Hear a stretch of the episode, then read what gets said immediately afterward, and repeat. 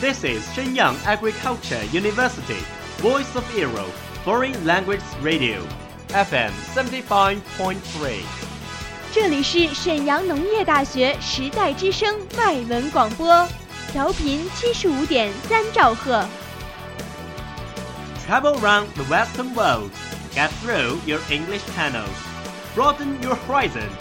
Welcome to VOE. 引领资讯潮流，掌控校园高度，用我们的精彩唤醒你的耳朵，收听最流行 V O E，愿你听。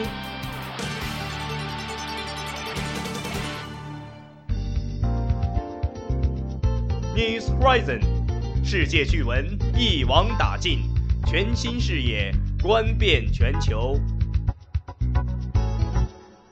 Good evening, audience. Good evening, Welcome to News Horizon from VOE Station. I'm Sheldon. I'm Letitia. First of all, let's focus on the international news.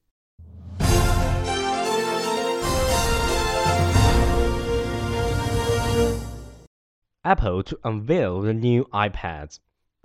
Apple Incorporated is set to launch two new iPads and release the next version of the Mac operating system at the next event on October 21st. Daily Dot reported, citing resources familiar with the matter. The company plans to unveil the sixth generation of its iPad and the third edition of the iPad mini, as well as the operating system OS X Yosemite, which has undergone a complete visual overhaul, the news website said.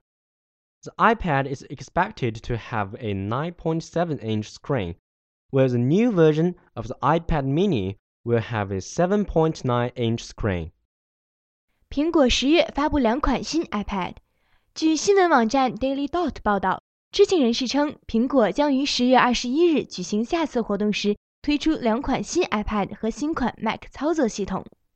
该网站指出，苹果将发布第六代 iPad、第三代 iPad mini 以及 OS X Yosemite 操作系统。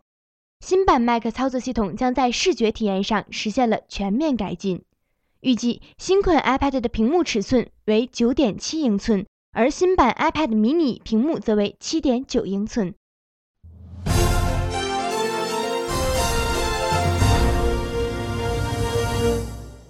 Welcome back. Here is the domestic news. Mainland units on top list. 27 universities on the Chinese mainland are amongst the top 800 in QS World University Rankings. 2014 published Monday in London. Secrets.cn reported. And 19 of them has improved their rankings with Xiamen University making the most remarkable progress moving up 105 places to 441st.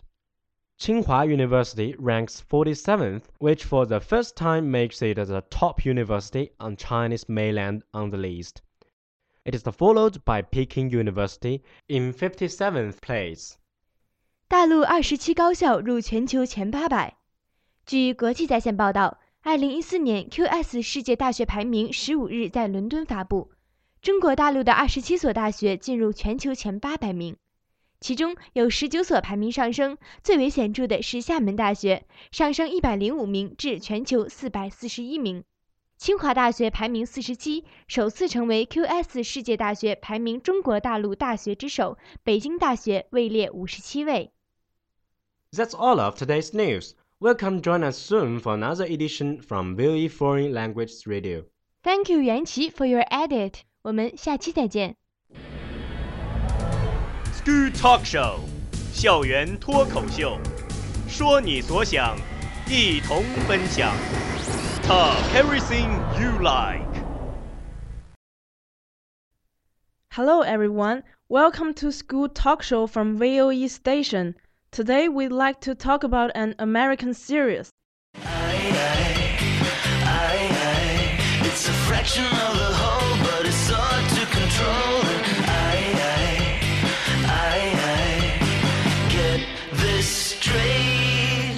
Hi, Jenny. Long time no see.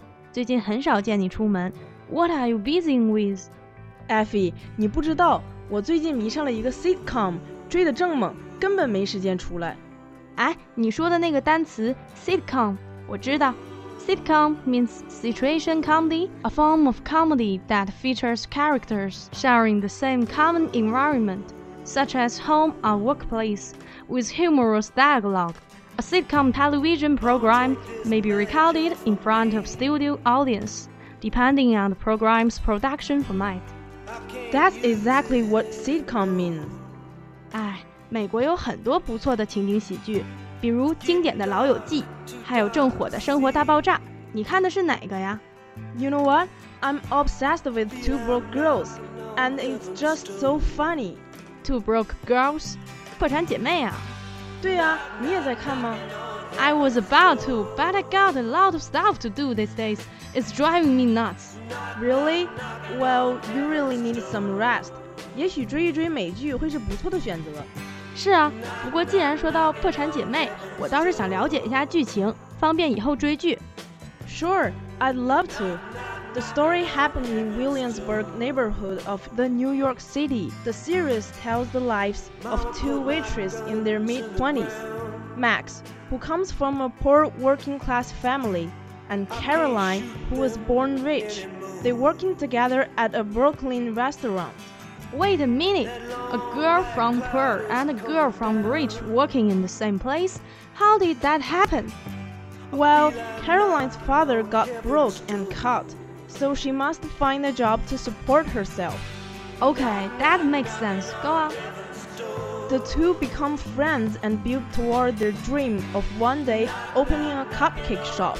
Among those working with them at the restaurant are their boss, Han Lee, Oleg, a Ukrainian cook, and Earl, a 75 year old African American cashier. Wow, they are from different countries. I know why America is called a melting pot. 没错，美国就是一个大熔炉。这个布鲁克林的小餐馆里聚集了各种国家的人，所有的文化碰撞在一起，才使得这部剧幽默诙谐，受人欢迎。但这还不是所有的。Also featured starting late in the first season is their neighbor and part-time boss Sophie, a Polish immigrant who runs the house cleaning company Sophie's Choice. Really? That's really amazing. Actually, I want to watch this sitcom right now. 说了这么多，我想知道 Max 和 Caroline 的 cupcake business 怎么样了？Did they have enough money to open a cupcake shop? During most of the first season, Max is also a part-time nanny for the twin babies of Peach Landis, who during the season adopts Caroline's horse Chestnut. At the end of each episode, a tally shows how much they have made toward their goal of 25,000 needed to open their business. Early in the second season, Sophie lends the girl 20,000, which is enough for them to start their business. 那这么说，他俩有足够的钱开店了？ No, you know, life isn't as easy as you thought. They have to pay everything. And also, Max took a pastry school, and that cost all their savings. So did they try other jobs? Yes, in order to make livings, they tried all kinds of jobs. Some are even dangerous. Now I know life isn't easy. I'm kind of worrying about my future. Yeah, you're right. But throughout everything, they learn from each other. Like, Max is tough and smart, but she lack of patience. Caroline is intelligent and patient, but she is not mature enough. They affect each other and grow up at the same time. I think that's what friendship is all about. That's right. 等我最近忙完了，我马上就开始追这部剧。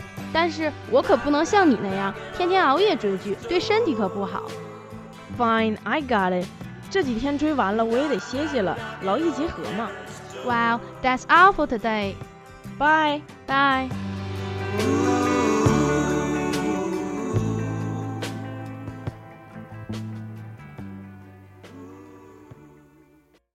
That's all of today's programs. Thank you for listening.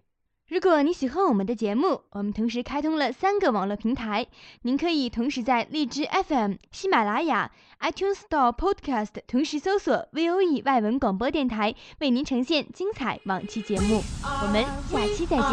Not your ordinary family, but we can all agree that we are close as close can be.